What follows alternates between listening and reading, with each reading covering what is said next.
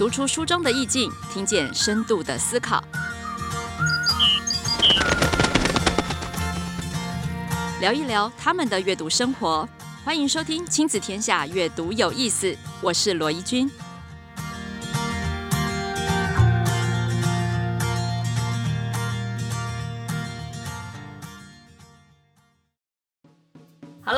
好，欢迎再次回来收听《亲子天下》Podcast，阅读有意思，我是罗怡君。哇，今天的阅读大来宾有两位哦。今天小小的录音室里面呢，可以说是高朋满座，真的是满座，而且分量都很重。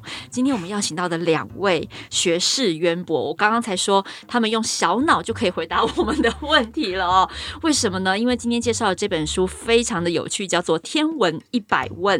那如果大家还记得的话，《亲子天下》曾经出过呃天气一百问、地震一百问，那上知天文下知地理嘛，所以要轮到天文一百问。我们首先欢迎今天的两位特别来宾，一位是中央研究院天文所计划科学家周美莹啊，大家好。另外一位呢是科普作家，也是台大物理所的博士，现在还在念博士的欧博生。大家好。其实讲到天文，一般人都会觉得最最近的一个新闻时事，应该就是。大家去追那个日环食了吧？好，大家你们两位有看吗？有，当然一定去看的，当然一定去看的哈。然后大家在现场突然就变成了一日天文迷。我们不是有一日奥运迷吗？现在就会有一日天文迷。不好意思的说呢，主持人在下我也是一日天文迷。直到接触了这一本《天文一百问》，才发现里面的一百个问题其实有好多，哎，勾起了我的兴趣哦。比如说，我们这些家长们最爱在孩子睡着的时候开始追剧。我们最喜欢追的是穿越时空剧，穿越时空这件事情真的有可能吗？穿越时空竟然也跟天文有关系耶？两位要不要跟我们分享一下这是什么现象？穿越时空有很多的猜想。到底人类有没有办法时光旅行？对，穿穿越到未来或过去嘛？你要小心你的答案哦，就是、你会毁了很多家长的梦哦。对，所以我不要讲的 讲的保守一点没关系，但是我提供一点可能的想象。对，对对对，其实有一些猜想是科学家在理论上猜想的，我们不知道它是不是真的存在，但是有可能未来有可能科学家会证实它的存在。例如说，有个东西叫做虫洞。虫洞就是虫子的虫，嗯，那它跟黑洞让我们想象有点像，嗯，那黑洞其实就我们想象是就是一个洞嘛，就是会掉进去，就永远出不来。但是虫洞这个东西，你可以想象是两个黑洞，一个入口，一个出口。那这样的一个被设想出来的物理现象，它就可以让一个人从某个时空穿越到另外一个地方去。所以有可能就是一个时空穿越的装置。没错，在八十一页，就是这个第六十六个问题的时候呢，就有看到虫洞的这个呃图画了。它其实就是把一张纸对折。是对折之后呢，打开之后有点空间的那种概念。所以呀、啊，我们常常在讲穿越时空的这件事情。当我们对宇宙越来越了解的时候，可能这件事情也变得很有趣了。那美莹，我想请问一下，这个除了时空旅行之外呢，我们也常常在很好奇，日常生活当中最常讲的就是星座了，对不对？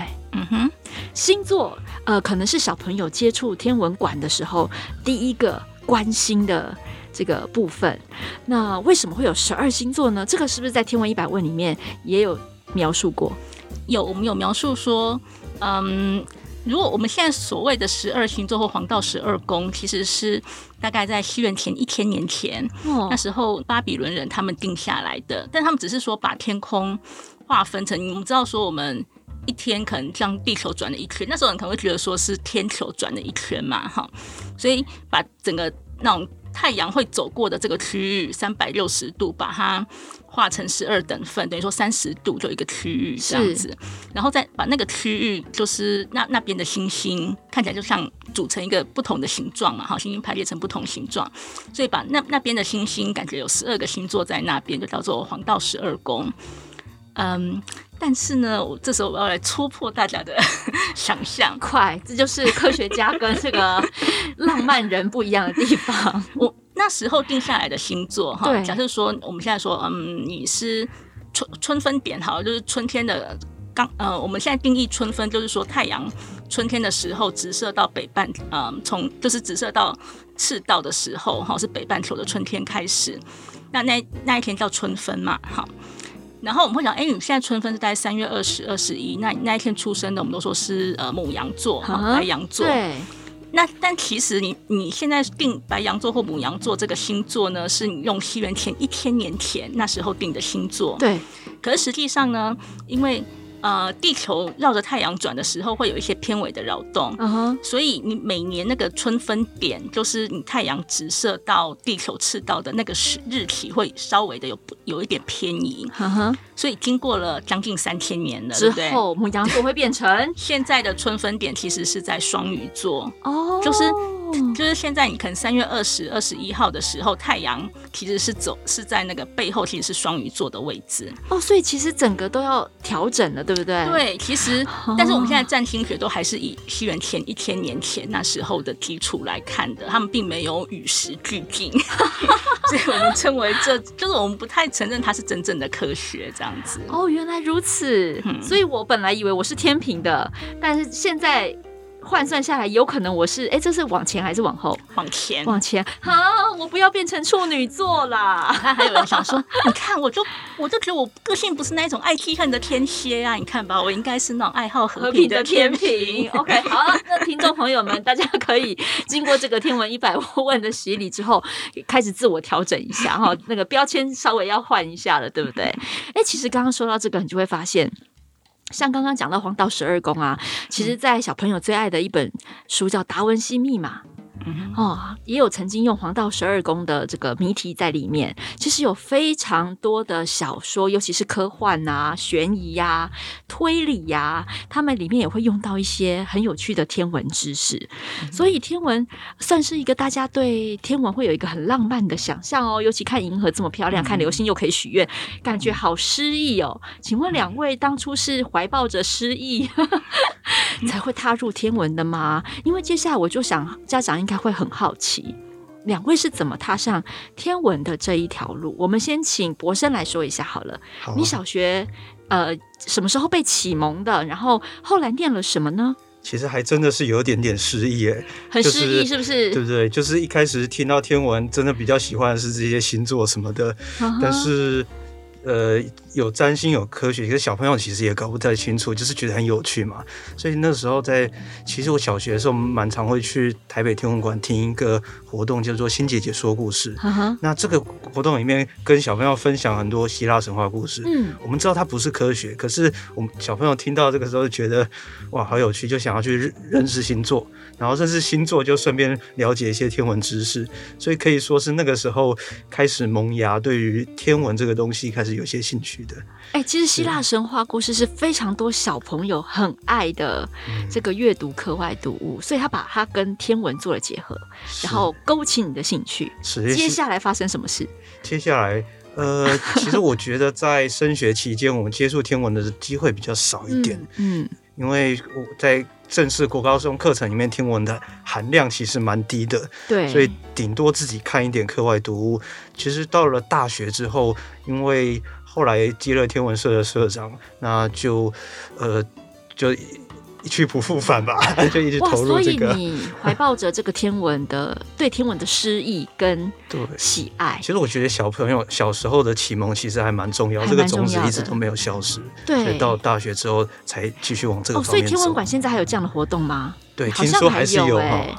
对，对而且他们还办蛮多科普活动的，嗯，设备也非常的好，所以一路这样子到了大学，大学是念，还有就在台大物理系。台大的物理系，是是是，然后接了天文社，对对对，然后就开始踏上，对，就是天文做天文研究，因为天文研究本身就是有大量的物理，哦、所以就就就一路下去，物理跟天文这样子。好，所以一个怀抱诗意的人念了物理，然后 追求他对天文的好奇。那美莹呢？呃，我那个年代呢，也呃，其实。我们小时候对天文那时候其实不太有说天文，大家都说地科。我们那时候学的就地科，地球科学，对对，所以想必我们两个是同年代的，对。所以那时候没有太多接触到天文的机会。嗯、那但是我印象还是很深，就是我小学的时候曾经翻过那个小牛顿杂志，嗯，对。那呃那时候小牛顿常常会，嗯、呃，就是。刊印一些像漂亮的星云、星星系的那些照片，哦、照片、星系照片、银河照片，星系对，对，那时候就觉得哇，天上原有这么多漂亮的景象在那边，就觉得那时候是有一种憧憬，也是一种诗意啦，对好好？对，小时候是这样子。可是实际上我们一路上学来的，就是学的东西好像不太有关联，一直到我可能呃高中、大学的时候才知道说，哦，其实天文算是物理的分支。哦，所以你大学也是念物理吗？不是，我大学是念数学，念数学。对，因为那时候都说什么数学是科学之母嘛。好的，好的。然后呢？对，但但是上了大学就发现，呃，那个台大数学的数学真的不是一般人可以驾驭的吗？对，驾驭的。对，OK。那那为什么又跟天文扯上关系呢？但是因为，嗯、呃。像刚刚博生讲的，其实你要真的要学天文的话，你的数学跟物理的知识必须要有一定的基础，对，一般一定的基础。嗯、所以我大学的时候虽然是念数学系，但是我们数学系的那个必修课很少，所以我就有去修一些物理系的课。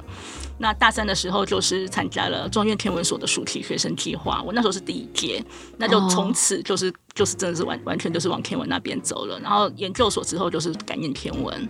哦，所以其实两位也都算是大学之后、欸，哎，嗯，好、哦，才算比较密切的跟天文做接触。对，我第一次就是真的碰到望远镜什么，其实也是上大学，就是。可是现在的小朋友真的好幸福哈、哦。资源越来越多，是吗？对不对？然后天文所或天文馆，嗯、像中研院也有 open house 的活动，对，所以小朋友其实真的很很容易接触到现在天文的相关的知识。嗯哼，嗯，那鼓励他们去摸一些这个呃望远镜的器材啊。我看现在有好多也在那个什么特殊的一些天文现象的时候，都会有大量的人去借出那个望远镜，在各地举办观测活动。啊，其实不是借出，那各地他们现在是已经蛮多台，就是台湾的民间社团，嗯，他们是自愿的，例如说亲子关心会或台北市天文协会，哦，他们是给了我们好多资源，台北市天文协会还有亲子关心会吗？亲子关心会，其实各地啊，台中市天文协会、高雄市天文协会，其实各地都有那种相关的天文协会，他们周末的时候有一些那个志工，他们真的就是会把自己的望远镜带出来。到路边，他们有那种路边天文学，就是让一般民众来观赏。如果说可能有一些。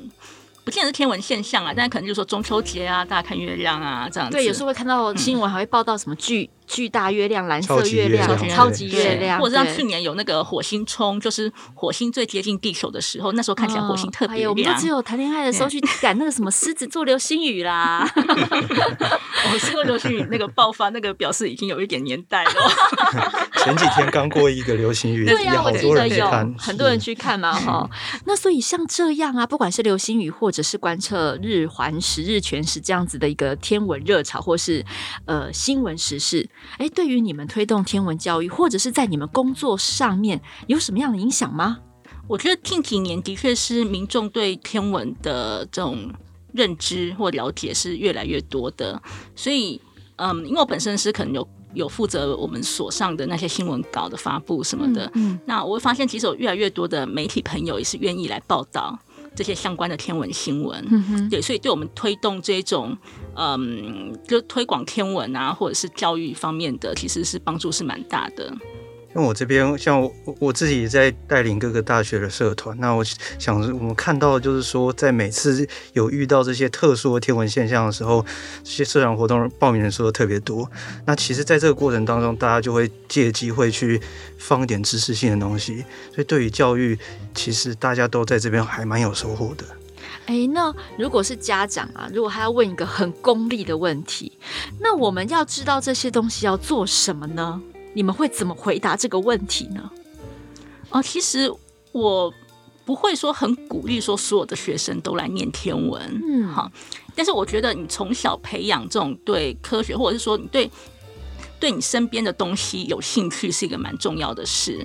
好，因为我觉得做一个不知不觉的人的话，是比较可惜的。对你对你身边的东西就是充满好奇，就就想想去探究这是原理或是为什么有这种现象，我觉得是很好的。所以如果小朋友从小有这一种好奇心的话，我相信他以后不见得说一定是念天文或者是念基础学科，我相信他在。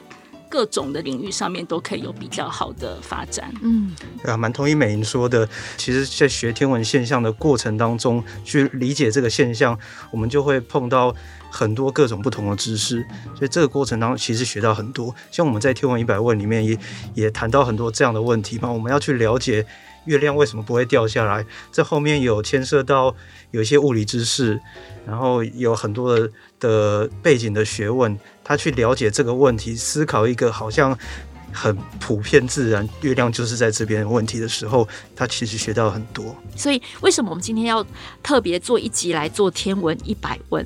因为很多人都以为天文是少部分人的兴趣，可是现在发现，原来我们培养孩子，呃，能够对生活当中周围的这个环境有所认知，然后他会产生好奇，产生好奇之后就会去探究这些问题，他会去想要知道为什么。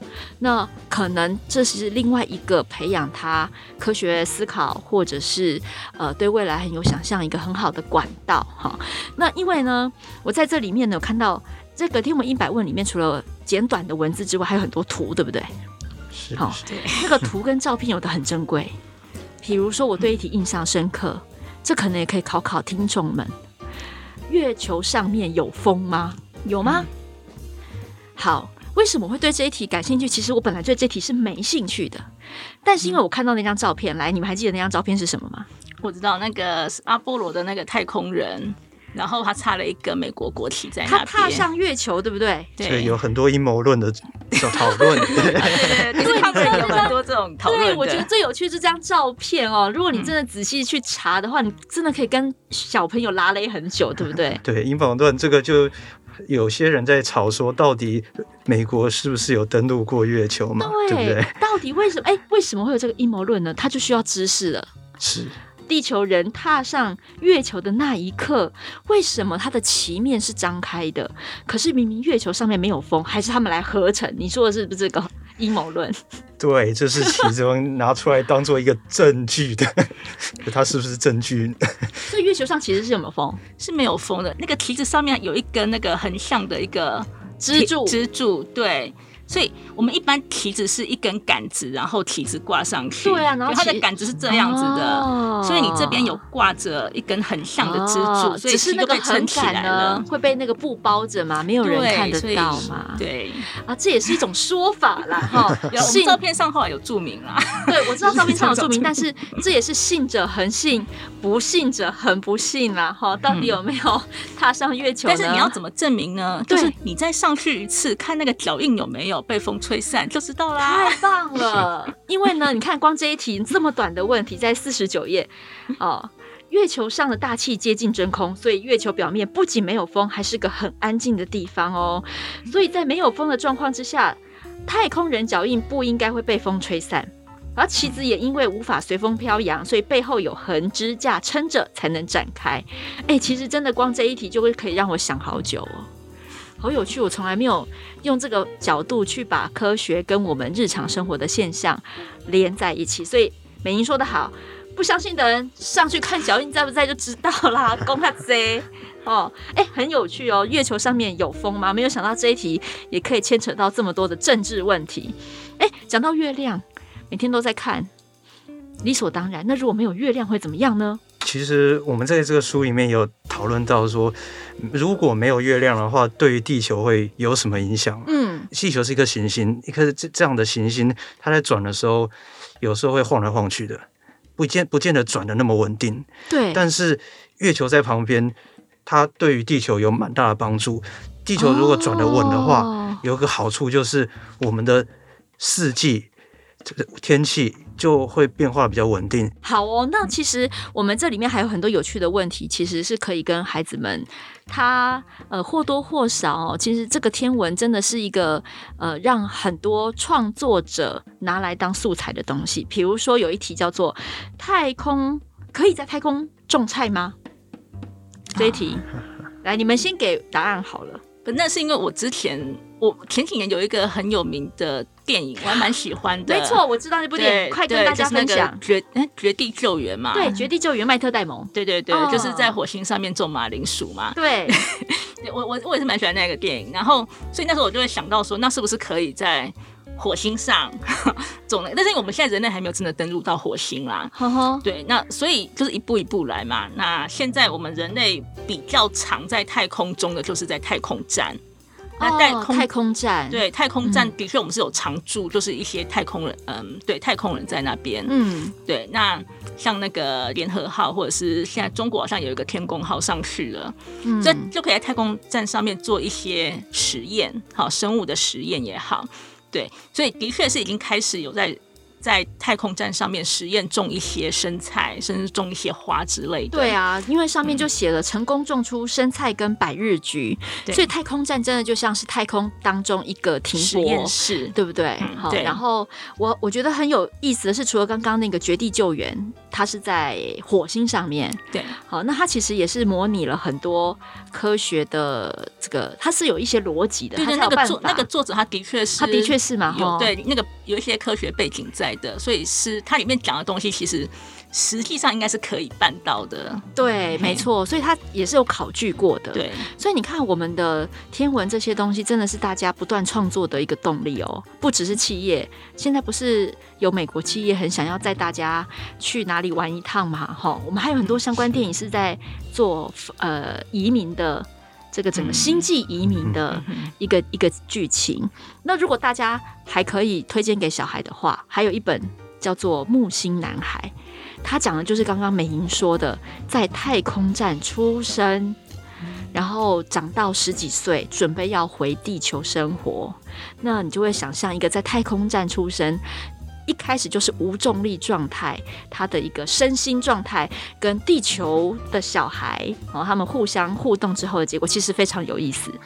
所以我才说，这个天文真的是大家人类一个永远还没有满足好奇心的一个领域。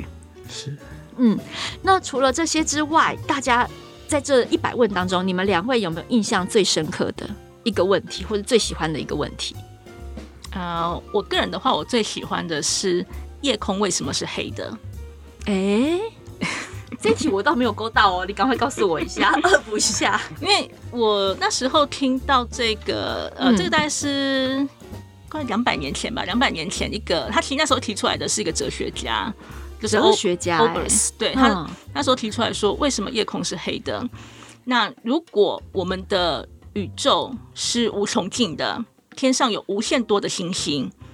那时候他们会认为说啊，可能因为宇宙有一些尘埃啊，好、嗯，我们会看到一些黑，像那个银河前面会看到黑色的暗带，很多尘埃挡住，所以可能有这些尘埃挡住了背后的星光，所以宇宙是黑的，夜空看起来是黑的。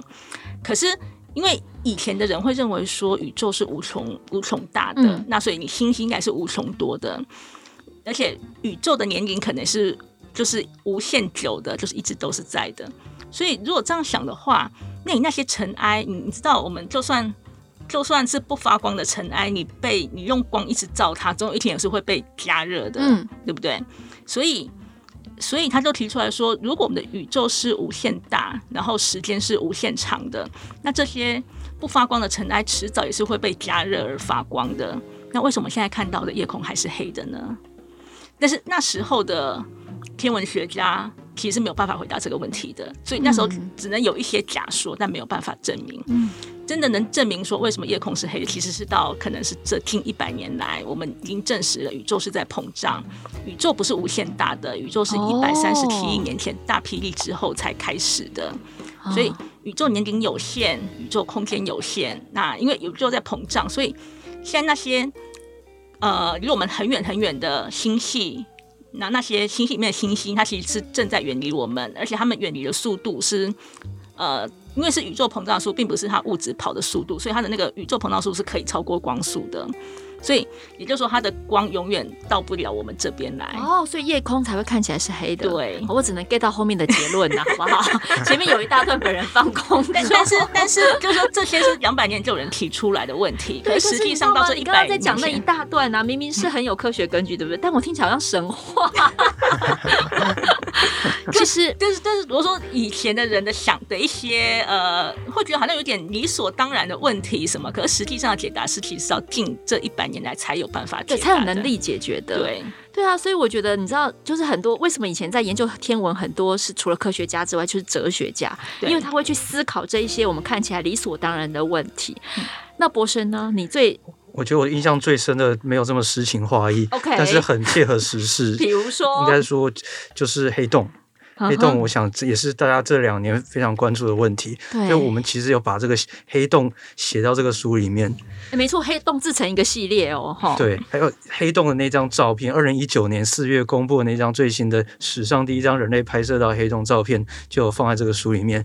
那其实这黑洞这个问题，虽然呢，黑洞在也是真的是两百年前。嗯就有人提出来黑洞这个概念，嗯，但是跟我们现在理解黑洞蛮不一样的，嗯，就是黑洞的研究其实到了这二三十年有很多突破的发展，大家也可以知道说，哎，我们现在才拍到黑洞了，以前都都不是真正拍到。那我们在这个书里面，我们就问一个问题说，黑洞明明就是黑的啊，那为什么我们可以拍到它？我们可以看到，可以知道黑洞在那边？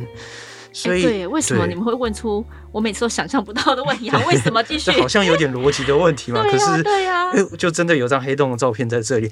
那我们就，我们其实是给了两个答案，一个是天文学家在。一九九零年代的时候，就蛮确定，真的已经有，就是有黑洞存在，嗯，而且是在我们的银河系的中间是有个很大的黑洞，嗯，这个黑洞比太阳还要大四百万倍。哇，对，那这个黑洞我们怎么知道它存在？是因为这个黑洞附近的的星星，离黑洞很近很近的那些区域，那些星星的运动轨迹特别奇怪哦，所以他们为什么会？以这种高速或奇怪的轨道去跑，那显然中间去住着一个很大的怪兽。Uh-huh. 那这件事情到去年就拿到诺贝尔物理学奖。哇，对。那第二个答案其实就是就是前年公布的那张黑洞照片。Uh-huh. 那这个黑拍摄这张黑洞照片非常困难，因为它相当于呃我们在台北要看到。例如说蒙古草原上的一根羊毛，这样夸张的解析度才有办法看到。嗯，可是天文学家真的拍到，那可是问题还是为什么可以拍到嘛？黑洞是黑的，那其实拍到这个是我们会把它叫做黑洞的影子，或是黑洞的剪影。因为黑洞虽然是黑的，但是它旁边它一直在吃东西，对，吃到的东西一直掉到黑洞的周围，那这些。掉下掉上去的东西非常以高速或是高温这样子在那边跑，所以其实发出很多的光，所以这个就是为什么我们看到黑洞像是一个甜甜圈，中间是没有东西的，但是附近还是有一圈东西我们可以看到，所以我们可以确定说有黑洞在这边。所以你知道我在。博士在讲的时候，我只能想到就是《神力女超人》里面的画面，或者是一些科幻影片，有没有？他们在那个巨大的能量在吸东西的时候，好像也是那个样子。好，你看，我们就是以世俗之眼 来看这个天文一百问，不过真的很有兴趣。哎、欸，我相信最后一题哈，你们两个身为天文学的这个走在这条路上，一定会有很多人问你这个问题：到底有没有外星人？来。我们来听听两位的答案，不要告诉我 MIB 哦哈！我觉得 MIB 那个很好笑的新那个那个影片，大家都非常喜欢。但是你看，每一次外星人或是飞碟相关的新闻一出来，甚至蒙上了一个神秘的阴影。两位，你们的信仰又是什么呢？嗯，如果以统计来说的话，其实我们现在已经已经发现了非常多的系外行星。好，然后。类似地球，或者说在市区带里面可能有液态水存在的系外行星也蛮多颗的，嗯，所以我们觉得以以几率来说，我觉得有外星生命的存在是蛮高的，嗯哼。但是有外星生命存在是一回事，他们的文明能不能就是高到有这种高等文明，那也是另外一回事，嗯哼。而且就算他们真的有外星高等文明存在，能不能跟我们？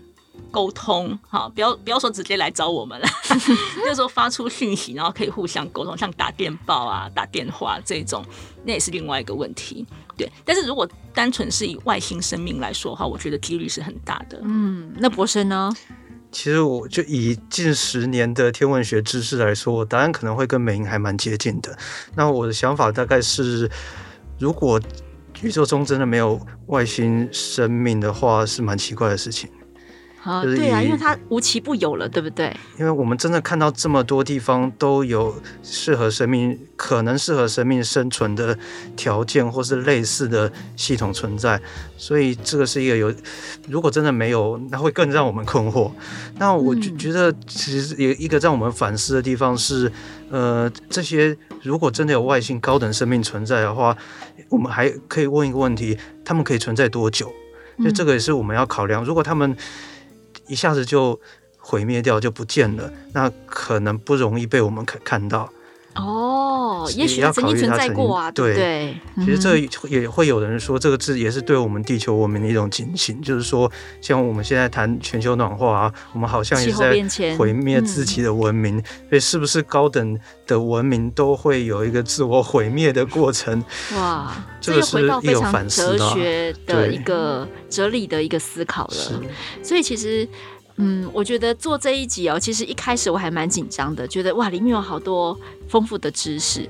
可是呢，你你去看完之后，你就会发现这些科学的东西其实是在支撑你怎么去思考这整个环境跟整个地球，甚至是对一些未知的东西产生好奇的动力。所以呢，数学跟物理要好，好吧？好，如果真的要走天文这条路的话，不过即使你不用的话，也可以很享受在这个领域当中。嗯，好，就轻松的翻阅我们的天文一百问就好了。对，因为天文一百问就像我们刚刚聊的，真的可以让你有非常多呃天文之外的想象，你的脑袋就会自动运转，变你的小宇宙也会自动运转到你有兴趣的方向。好，今天非常开心可以跟两位一起来聊天文，其实也没那么天文，是应该说从天文又把我们带进了另外一个知识的黑洞里。好，最后有没有什么哎要跟我们的这个听众朋友分享？你们对天文的热情，或是你们对天文的期待？就我们好像一直说天文要太多数学，不过其实还是像看我们天文一百问，还有很多网络上的资源，都告诉我们很多的天文新知。那这些东西都还还蛮多。不用数学就可以看到的有趣的现象，像是包括 NASA 啊什么，他们都也常常公布一些美丽的照片嘛。这些照片其实大家也蛮值得去上网搜寻的。这个书里面放了蛮多，但其实还有很多什么哈勃太空望远镜拍摄的这些照片都非常的美丽，而且里面也充满着学问，就是还蛮值得去看看。好，那对就。像我刚刚说的，我其实我从小是因为看到美丽的天文照片，才被吸引来那个进入天文的世界。但也是要就是跟各位爸妈们讲，不要太担心。当小朋友说“那我要买望远镜来看天上的东西”的时候，可以跟他们说，那些照片都是事后合成的，那不是直接照下来就是这样子。我们那些天文照片都是需要事后再去合成它的颜色。哦，听说这本书的附录有一个小警语是吧？对，就是真的天文仪器。天文望远镜或者是那个好的相机，当然是很贵，但其实我觉得我们的肉眼就已经可以看到。就是看对，看美丽的星空，嗯，对，或者是有一些天文奇景，像流星雨、日食、月食，这些都是我们用肉眼就可以看到的。对，所以不需要不需要太执着要去买昂贵的仪器，就我们用我们肉眼欣赏。那顶多可能可以先买个双筒来看一下那些可能看一下想要看一下行星的一些呃木星，嗯，土星款可能双筒也许可以模糊。哎，今天是不是有什么？今天录音的当天，今天是不是有一个什么现象？最大的土星还是木星？接近我们，哎，土星好像是今天的报纸，我有看到，最近好像土星还是木星会特别亮，对对对对对啊，对你。本来还有一个是想跟大家分享的，就是大家你现在不太会认星座，对不对？即使现在我们我连不起来，对，拿书看星座都就认星座什么有一点麻烦的话，其实现在手机有很多免费的 app，哦，你可以去 download 那一种关心的 app，对着天空，对你都可以知道说，哦，我现在对到这一颗亮星是什么。哦、对，那或者是你如果觉得手机太小的话，想要在家里跟小朋友，就让他们看一下说，现今天等一下晚上可能哪些亮星，哪些星座会出现。你也可以上那个 Stellarium，S T E L L A R I U M 这个网站，哈，它 Stellarium 它是个呃，你如果 download 的话是免费的天文的那个软体，可以 download 在你的你的那个电脑上面，它有网络版，你就可以去网络版去查一下，输入今天的时间日期，就可以看到这时候的星空是长什么样子。嗯，对，所以我觉得也可以，就是。即使天气不好，也可以用这个来 来想象一下。对啊，现在宅在家了，对不对？对，疫情的关系，其实天空是好像是最安全的一个地方。嗯哼，而且我们的眼睛就是最好的照相机。对，其实这时候不得不佩服你，不晓得那个造物主当初怎么样把我们眼睛安置一个这么精密的一个功能啊。好，今天非常开心能够邀请到两位，然后我们也借由这样子的领域，再度把所有的呃不同。跨界的这个诗意的、理性的、理性与感性的，通通串在一起了。好，赶快去买《天文一百问》，这可是我们呕心沥血的成果呢，人类文明的点滴精华。谢谢两位，跟我们的听众朋友说声拜拜吧。嗯，谢谢大家，谢谢大家，拜拜。亲子天下 Podcast，周二谈教育，周四聊生活，周五开启好关系。欢迎关注孩子教育教养的你，订阅收听。喜欢我们的内容，Apple Podcast 五星赞一下，也欢迎在许愿池给我们回馈哦。下次再见，拜拜。